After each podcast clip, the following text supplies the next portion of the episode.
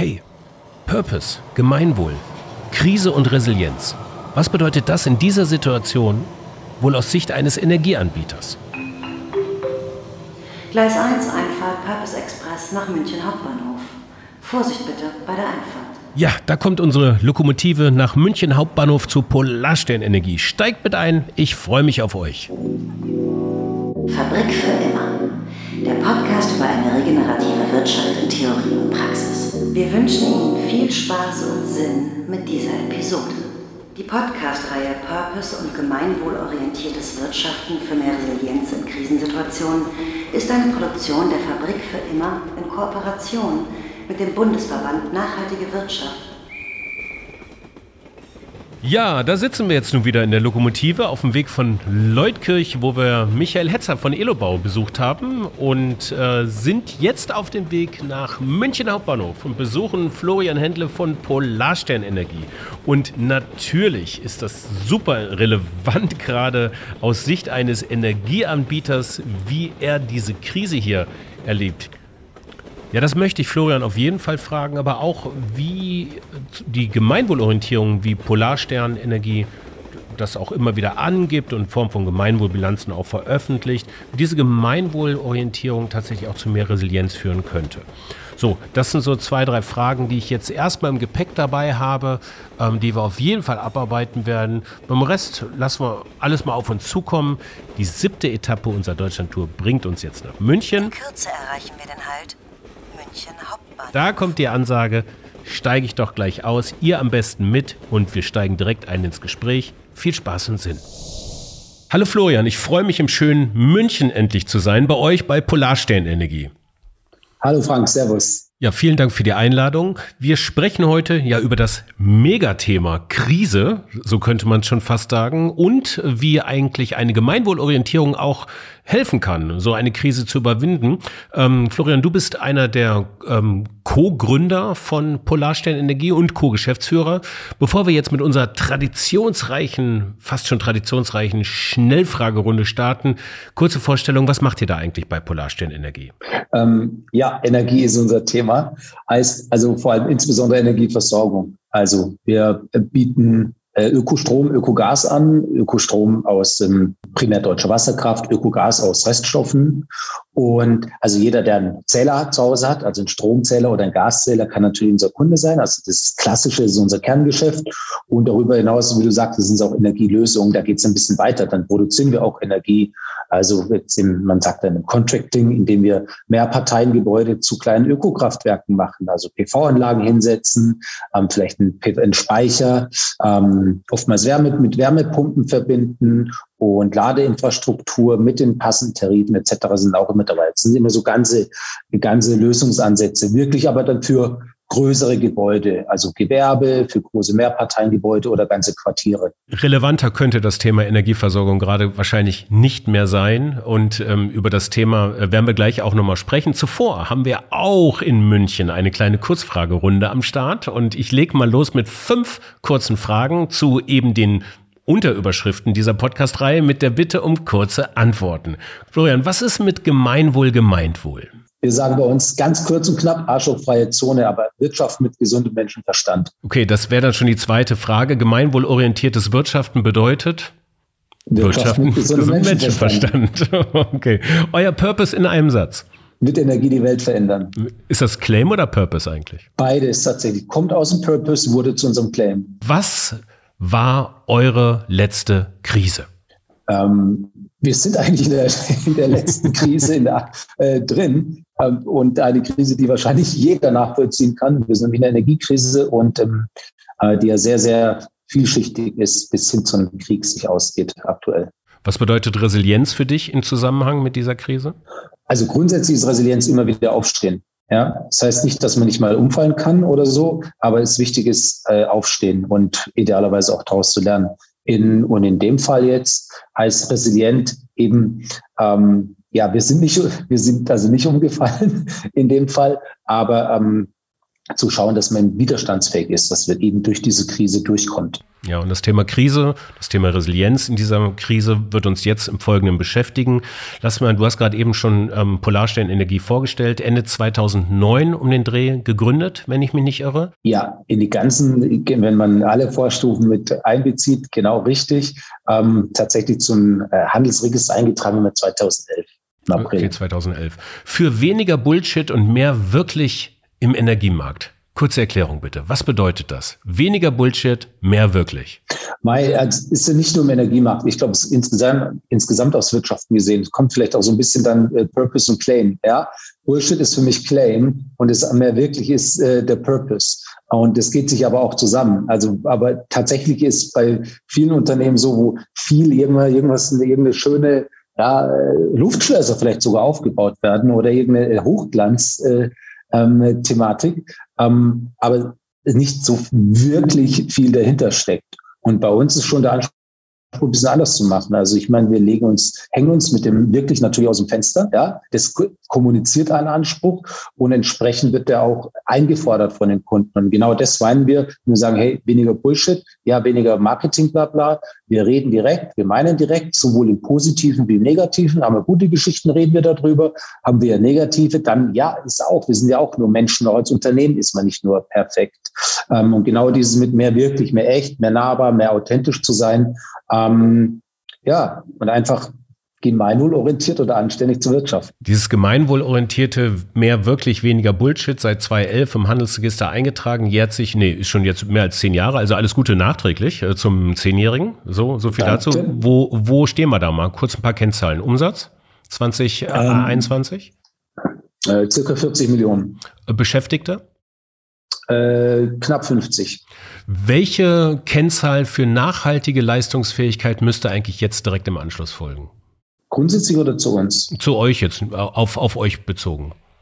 Ähm, Weil es halt am uniquesten ist natürlich und uns auch äh, einer der größten Antreiber ist, so wir sagen, äh, veränderte Menschenleben, weil ähm, wir uns geht es ja darum, die Energiewende weltweit voranzubringen. Ja, natürlich bei uns, aber auch in anderen Ländern, ganz konkret in Kambodscha und jetzt ganz neu auch in Madagaskar. Und äh, da messen wir uns auch dran, wie viel Biogasanlagen wir beispielsweise in äh, Kambodscha in jetzt in den letzten zehn Jahren gebaut haben und wie vielen Menschen wir dadurch auch ein besseres Leben mit ermöglicht haben. Und es sind über 60.000 Menschen und das ist eine, für uns eine wichtige Kennzahl, an der wir uns messen. Natürlich auch CO2 eingespart und äh, etc. pp. Aber ich glaube, das ist so was Uniques. Also eine nachhaltige Kennzahl wäre eigentlich eine, die diese positiven externen Effekte schön veranschaulicht. Also man kann ja auch Gutwirkung genau. schaffen durch Wirtschaften. Ja, genau, richtig. Aber deswegen meinte ich ja, also wie viel, wie viele Menschen haben wir bisher ein, ein, ein besseres Leben ermöglicht in Kambodscha? Das sind über 60.000 Menschen. Ja. Und das ist für mich eine ganz, eine ganz harte und auch eine ganz motivierende KPI, also Kennzahl. Ja, ja. Ein besseres Leben ermöglichen würden sich, glaube ich, auch viele deutsche Haushalte natürlich überhaupt nicht im Vergleich zu Kambodscha. Ne? Da geht es auch viel ums wirkliche Überleben. Äh, das haben wir hier nicht und ich da auch einen Vergleich zu ziehen, ist ein bisschen, also ein bisschen sehr hinkend. Aber ich sage mal, ein wirkliches ähm, entspannteres Leben würden sich viele wünschen, wenn sie auf ihre Nebenkostennachzahlungen im Sommer, die dann so reinpasseln, nicht blicken müssten, ähm, weil da werden ja einiges an Nachzahlungen kommen, weil einfach die Energiepreise komplett durch die Decke gehen. Kannst du da aktuell wie viel Prozent sind die gestiegen seit Januar? Hast du das im Blick gerade? Also, wenn man jetzt in den letzten, in den letzten zwölf Monaten sind in der Spitze um über 30 äh, äh, 3000 Prozent, also Faktor 30 äh, gestiegen. Ja, ähm, also was damit aber auch einherging, ist eine ganz hohe Volatilität. Das heißt also, äh, die Preise schwanken sehr stark. Und mhm. das ist neben dem, dass sie sehr stark gestiegen sind, ist es noch ein Riesenproblem, ähm, weil dann natürlich keiner weiß, wo sich die Preise hinentwickeln. Und wenn der Markt keine Sicherheit hat, ja. dann, dreht, dann dreht er noch hohler und dann sind die Ausschläge noch stärker. Das sind selbstverstärkende Prozesse.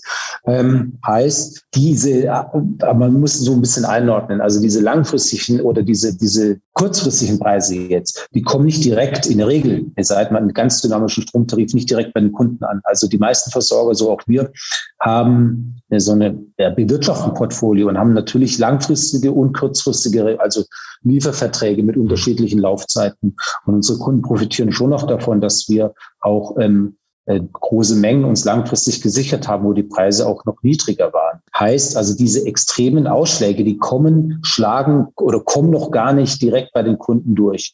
Gleichwohl mussten wir auch beim Gas beispielsweise um teilweise 60, 70 Prozent die Preise erhöhen, aber halt nicht um 600 Prozent.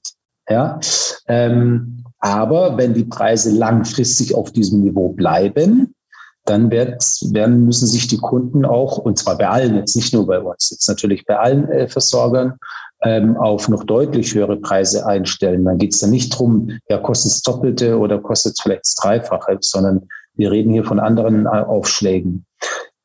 Sowieso dreieinhalbtausend Kilowattstunden, viereinhalbköpfige oder vierköpfige Familie irgendwie, so mit welcher Nachzahlung kann ich im Sommer rechnen? Ja, es kommt, ich glaube, jetzt ist jetzt, jetzt noch gar nicht so wild weil die Preise sind ja tatsächlich erst im letzten Quartal so angezogen. Weil mhm. ich habe zwar ein Jahr gesagt, aber die sind über das gesamte Jahr, eigentlich dreiviertel des Jahres langsam angestiegen und dann so richtig exponentiell ähm, ging es erst im letzten Quartal los. Das heißt, das schlägt sich noch gar nicht so in den Preisen nieder. Also dann im nächsten Jahr dann? Im nächsten Jahr denke ich, ja. Geht das so? Ja. ja. Kannst es äh, ja. Zweifel zahlt es Doppelte oder, oder noch mehr. Ja. Sag, ähm, inwieweit ist, ist das dann der gleiche Teich, in dem ihr fischt wie 1,5, wie, ähm, ach, weiß nicht, Solar und so weiter und so fort? So, so ist das, ist das, oder auch Thermondo macht ja dann Wärmepumpen mehr, ne? So in welchen Bereichen, in welchen Märkten findet ihr das statt eigentlich so? Und was sind eure ja. Wettbewerber in diesem Bereich? Nee, das sind eigentlich nicht unsere Wettbewerber. Also die sind stark im Einfamilienhaus als Fokus. Ja. Ähm, wir sind in den komplexeren Modellen. Wir sind, wir gehen ja auch schon weit. Wir sind der Versorger. Mhm. Wir sind dort, wo viele von denen hin möchten. Und wir sind teilweise sind wir auch Partner. Also Solar könnte für uns auch äh, PV-Anlagen bauen oder sowas. Ja, 1,5 könnte für uns PV-Anlagen bauen, Thermondo Wärmepumpen oder so. Wir sind eigentlich, wenn dann eher, wenn dann eher Partner. Ja, die wollen auch stärker auch Tarife mit anbieten. Teilweise tun sie es auch und so. Aber das ist noch, ähm, ist, die kommen aus einer, tatsächlich aus einer anderen Stoßrichtung, sowohl was das Know-how betrifft, als auch was die Hauptzielgruppe betrifft. Dort, wo wir dann tatsächlich in der Umsetzung sind, da jetzt im Mieterstrom, das ist wirklich, das ist komplexer als so im, im Eigenheim. Jetzt machen wir hier an dieser Stelle mal einen kurzen Punkt und kommen mal zu, ja, zum Aktuellen. Dazu, was konkret bedeutet der Ukraine-Krieg für euch, für Polarsternenergie? Hm, große Unsicherheit, wie es, äh, wie es zukünftig weitergeht. Also der Ukraine-Krieg hat natürlich nochmal die Preise hochgetrieben, äh, aber die Auswirkungen sind nicht so super krass, da wir eben ja auch langfristig äh, beschafft haben. Und ähm, natürlich schlägt es nochmal kurzfristig kurzfristig mit rein, aber das, das ist handelbar für uns. Die große Frage ist, wie geht es weiter? Ja, wie geht es langfristig weiter ähm, mit den mit den Energiepreisen? Ähm, heißt, ich bin da auch so ein bisschen zwiegespalten. Auf der einen Seite fürs Kerngeschäft, also eben für klassische Energieversorgung, leitungsgebundene Energieversorgung, heißt es, ähm, dass es einfach weiter, wenn der Krieg jetzt so weitergeht, ja, ähm, dass es weiter teurer wird. Bei allen, wie ich, wie ich gesagt habe. Ähm, auf der anderen Seite sorgt es vielleicht auch zwar dafür, dass es zwar kurzfristig jetzt teurer wird, ähm, aber mittel- und langfristig kann es auch ein Katalysator sein, dass wir noch stärker aus und schneller aus den fossilen Energien aussteigen, ähm, dass sich auch äh, Modelle wie jetzt Mieterstrom, was ich, wo ich eben so Energiekonzepte, dass sie die sich noch besser rechnen und dass die Leute noch sich leichter entscheiden, ähm, ihre eigenen äh, Strom und vielleicht auch mit uns zusammen zu produzieren. Also ich habe da tatsächlich, es sind so, es sind unterschiedliche, äh, unterschiedliche Auswirkungen auf unser Geschäft. Ja. Es ist nicht nur negativ. Ja, die ähm, da vielleicht einen kurzen Abstecher zu euren äh, Ökostrom und Ökogas äh, Angeboten. Ökostrom wird hauptsächlich gewonnen durch äh, Wasserkraftwerke, die ihr hauptsächlich, hm? Haupt, genau, mhm. hauptsächlich. Mhm. Und äh, woher? Und dann ähm, habt ihr dezentrale PV-Anlagen, die ihr zusammen mit euren Kunden ähm, quasi auf die Dächer bringt? Korrekt, mhm. genau so ist es. Und das werden auch, das werden auch immer mehr. Und die äh, versorgen natürlich erstmal primär die Gebäude vor Ort. Ja. Und das, was, äh, was überschüssig ist, wird ins Netz und in den Netzpreis eingespeist. Alright. Neben Ökostrom bietet ihr auch Ökogas-Tarife an. Da nochmal kurz nachgehakt. Was ist eigentlich konkret Ökogas? Naja, erstmal ist gar kein geschützter Begriff, das ist so das Thema. Ja? Mhm. Also eigentlich alles und jeden. Es fängt bei der Toilette an ähm, und hört irgendwo im, äh, im Energiemarkt auf. Ja, also Ökogas kein geschützter Begriff. In, äh, es ist tatsächlich nicht mal automatisch Gas basierend auf erneuerbaren Rohstoffen, sondern von ganz vielen Anbietern wird Ökogas Angebot oder die bieten Ökogas an und dann ist es äh, fossiles Erdgas, das irgendwie CO2 kompensiert wird, wo Bäume gepflanzt werden oder so. Das hat in meinen Augen nicht mit Öko, nichts mit Ökogas zu tun. Aber das ist eben in meinen Augen. Ne? Ähm, ja, es gibt noch ein anderes Beispiel, dass zum Beispiel Pflanzen, also, ne, also ähm, Verwesungsvorgänge ähm, äh, bei Pflanzen eben auch nicht unbedingt ökologisch sein muss, weil die Pflanzen können ja in Monokulturen auch gewachsen sein, die dann eben auf, auf, auf Äckern unter Einbringung von Dünger und so weiter und so fort natürlich auch ähm, Artenvielfalt zerstören und so weiter und so fort. Das wäre eigentlich auch Ökogas, obwohl es gar kein Ökogas ist, oder? Korrekt. Also das ist ja dann, was du jetzt ansprichst, Biogas, was die meisten dann auch mhm. tatsächlich äh, drunter verstehen. Und beim Biogas kommt es natürlich extrem drauf an, ähm, wie das Biogas äh, äh, produziert wurde. Ja. Das kann aus Reststoffen gewonnen werden, aus industriellen oder aus kommunalen Reststoffen, was total super ist. Ja, dann wird, dann wird das Methan entweicht nicht in die Luft, sondern es wird gefangen und wir, äh, wir heizen damit. Mhm. Ähm, äh, es kann aber auch aus Mono, Mais-Monokulturen entstehen. Und aber auch eine Mais, äh, auch eine so, so extra angebaute Energiepflanzen können äh, total schädlich sein. Zum Beispiel, wenn es wirklich der Boden total ausgelaugt wird, mit Dünger einfach nur so um sich geschmissen wird, was heute keiner mehr macht, weil sie es nicht rechnet, aber trotzdem. Ja, ähm, und dann hat man äh, hat man vielleicht sogar einen negativen Effekt. Aber auch Energiepflanzen können sehr sinnvoll angebaut werden. Also es ist nicht per se schlecht. Es kommt, es hat wirklich, es ist nicht so einfach. Man muss wirklich genau hinschauen. Wie sind denn eure Ökogas-Tarife so gestaltet und was haben die vor allen Dingen auch mit Gemeinwohl zu tun? Also erstmal, also ein ganz, ganz, ganz großer Teil unserer Ökogas-Tarife basiert auf äh, Abfallstoffen. Ja, ähm, heißt in, insbesondere aus der Zuckerproduktion ähm, oder aus äh, Klärgas, in, auch eine Kläranlage ja, produziert, ähm, produziert ähm, Ökogas und das sind, ähm, das sind unsere Produkte. Und da ist das, das Charmante in meinen Augen daran, dass Stoffkreisläufe, die sowieso schon da sind, die dadurch noch besser äh, ja, geschlossen werden können oder eben, äh, eben rund werden. Lässt sich denn damit der Energiehunger zukünftig lösen, indem ich noch weitere offene Stoffkreisläufe entdecke und dann weiter verwertbar mhm. halte? Ich meine, oder mal anders gefragt, fangen wir erstmal an, leiten wir uns das mal her. Wie hoch ist der Anteil an Ökogas am gesamten Gasmarkt gerade, am gesamten Gasverbrauch?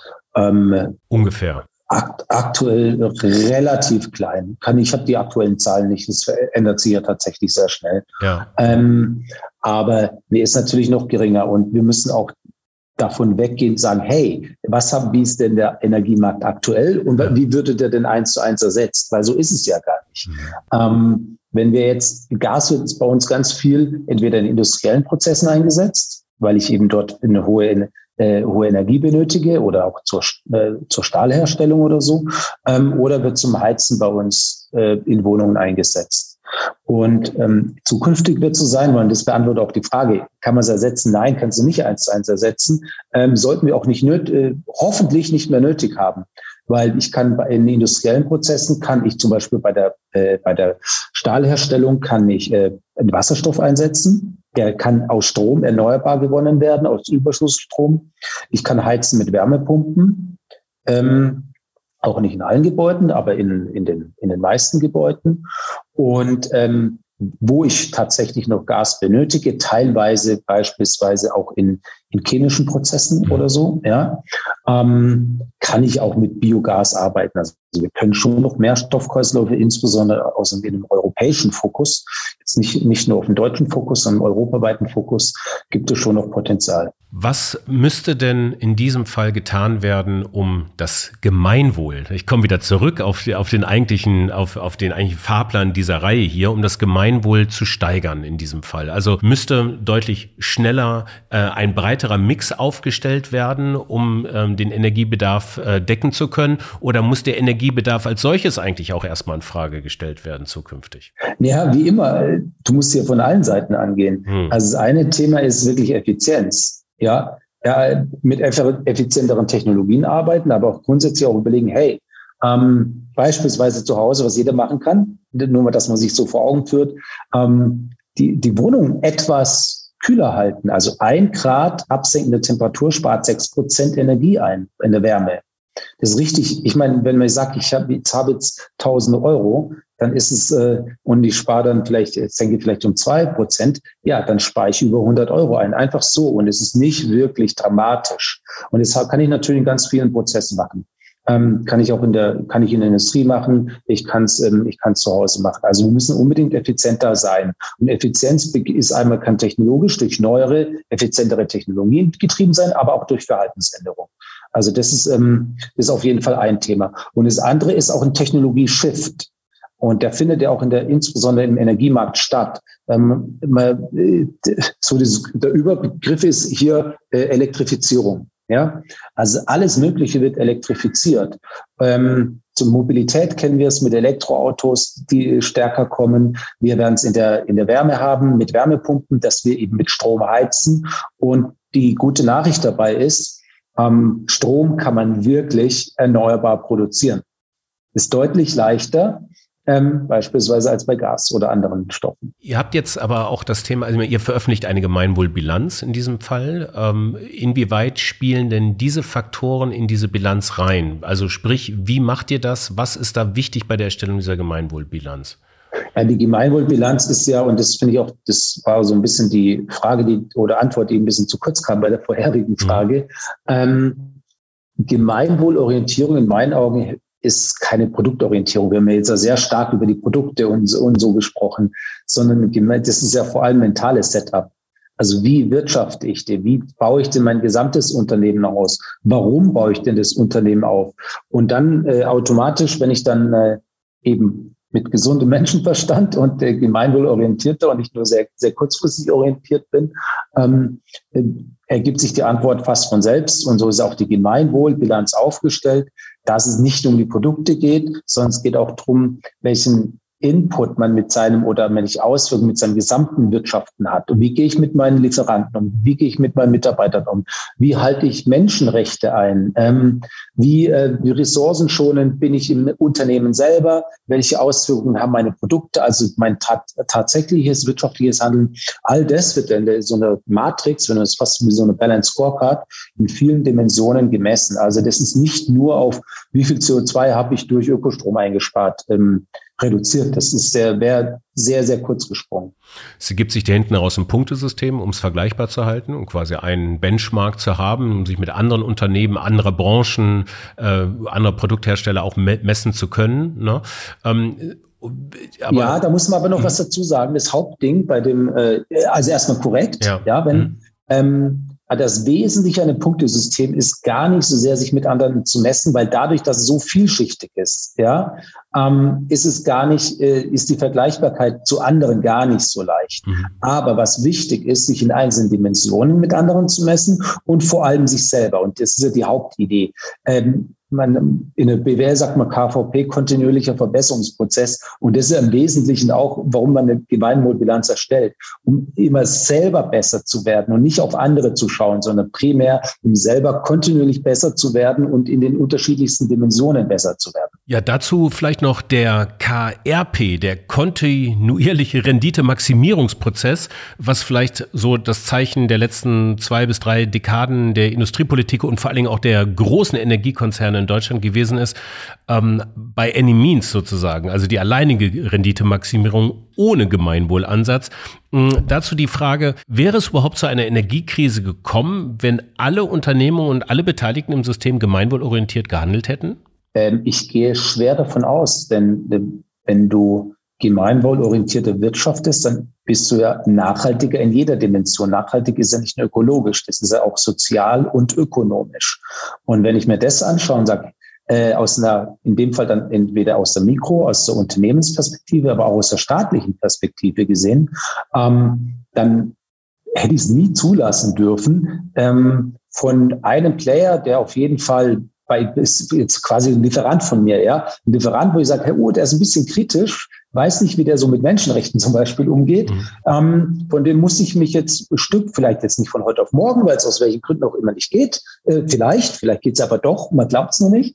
Ähm, von dem muss ich mich jetzt ein bisschen emanzipieren. Ne? Mhm. Ich meine, das hätte mir meine Gemeinwohlbilanz gesagt. Mhm. Das hätte mir als Unternehmen gesagt und auch als Staat, wenn ich die erstellen würde. Und dann hätte ich mich automatisch, hätte ich nicht so ein Klumpenrisiko, dass ich mich, egal ob der gut oder böse ist, weil Norwegen ist jetzt, sag mal, in unseren Augen gut, also was die Werte betrifft, in Anführungsstrichen, ist auch ein großer äh, Gasversorger. Trotzdem wäre es sicher nicht sinnvoll, ähm, sich zu über 50 Prozent von Norwegen abhängig zu machen. Weil genau so eine Abhängigkeit, wir kamen von Resilienz, was in Krisen ist, Abhängigkeit ist, eine, ist ein großes Problem. Ja, in jeder Hinsicht. Und genau dieser Fehler ist gemacht worden. Ja, die, die lange Antwort auf eine, auf die Frage ist, und die, die kurze, zwar die lange Antwort, die kurze ist, ich glaube definitiv, weil du dann mit einer ganz anderen Perspektive und einem anderen Anspruch ja Entscheidungen triffst. Ja. Wie sähe denn ähm, abschließend so ein äh, gesundes, nachhaltiges, resilientes Ökosystem im Energiemarkt aus? Ja, ich glaube, dass wir die Lösung schon auf, dem, ich, äh, auf der Hand haben. Ja? Und die Lösung heißt die Erneuerbaren. Weil erneuerbare Energien werden ökologisch sinnvoll produziert. Ja? Ähm, und sie werden dezentral, äh, bürgernah erzeugt. Und wenn wir wegkommen von großen zentralen fossilen Kraftwerken, die nur von großen Unternehmen oder Organisationen betrieben werden können, weil allein die Investitionen und die Komplexität so hoch sind, ähm, haben, gewinnen wir schon super viel, weil dann geht die Energie, wird demokratisiert. Also Energieerzeugung wird, wird demokratisiert und wir kommen auch automatisch zu günstigeren Preisen. Also ich denke, der große Hebel, der große Weg, ja, regulatorisch, ich bin total bei dir, es muss mitgeebnet werden, aber wir haben jetzt auch schon die Möglichkeit mit dem Ausbau, insbesondere der, der Photovoltaik, haben wir eine Riesenchance, den Energieerzeugung und Bezug deutlich resilienter auszugestalten. Gehört Speicherung noch dazu, aber auch das Thema ist da, da bin ich nicht auf große Strukturen angewiesen. Florian, danke dir für deinen Besuch. Äh, Flimmer, ich bedanke mich, dass ich euch besuchen durfte im schönen München in meiner alten Heimat und ich mache mich jetzt wieder auf den Weg und bald langsam geht diese Purpose-Reise dann auch dem Ende entgegen. Zwei Episoden noch und dann haben wir es, haben wir es durch. Vielen Dank und auf bald. Danke dir, Frank. Ja, jetzt stehe ich wieder am Münchner Hauptbahnhof und warte auf meinen Zug äh, nach Berlin. Nach Berlin, da geht's jetzt hin zum, äh, zu den beiden letzten Stationen dieser Purpose Deutschland Tour. Und kurz nochmal resümiert das Gespräch, da war natürlich ganz viel wieder drin. Eine Sache ist mir äh, nochmal speziell hängen geblieben. Gemeinwohlorientierung ist keine Produktorientierung, sagt Florian. Es ist vor allem ein mentales Setup. Wie wirtschafte ich und wie baue ich mein gesamtes Unternehmen auf? Und warum baue ich das Unternehmen eigentlich auf? Gemeinwohlorientieren ist ein eher langfristiger Ansatz. Und wenn man alle Player am Markt zusammennimmt, vielleicht mit seiner Politik, und die alle gemeinwohlorientiert, gemeinwohlmaximiert handeln würden, dann hätte man wahrscheinlich jetzt keine Energiekrise. Heißt natürlich nicht, dass man keine Diktatoren hat, die Angriffskriege führen oder so andere verrückte, total durchgeknallte Sachen, aber man hätte vielleicht diese Abhängigkeit von anderen Staaten und von anderen Energieressourcen in dem Maße nicht gehabt. Gleis 1, Einfahrt Purpose Express nach Berlin Hauptbahnhof. Vorsicht bitte bei der Einfahrt. Ja, jetzt äh, laber ich besser nicht weiter rum, sondern nimm mal den Zug nach Berlin und in der vorletzten Episode meiner Deutschlandtour in Berlin erwartet mich äh, Peter Eckert von Quartiermeister und die betreiben dort ein echtes Social Business. Und was wäre eine gemeinwohlorientierte Reihe, wenn wir nicht mit einem Social Business über ihren Ansatz von gemeinwohlorientierten Wirtschaften reden würden? Also rein in den Zug, ab in den Osten, bis zur nächsten Woche. Viel Spaß und Sinn in euren Tagen. Ciao. Dieses Projekt wurde gefördert durch das Umweltbundesamt und das Bundesministerium für Umwelt, Naturschutz, nukleare Sicherheit und Verbraucherschutz. Die Mittelbereitstellung erfolgt auf Beschluss des Deutschen Bundestages. Die Verantwortung für den Inhalt dieser Veröffentlichung liegt bei den Autorinnen und Autoren.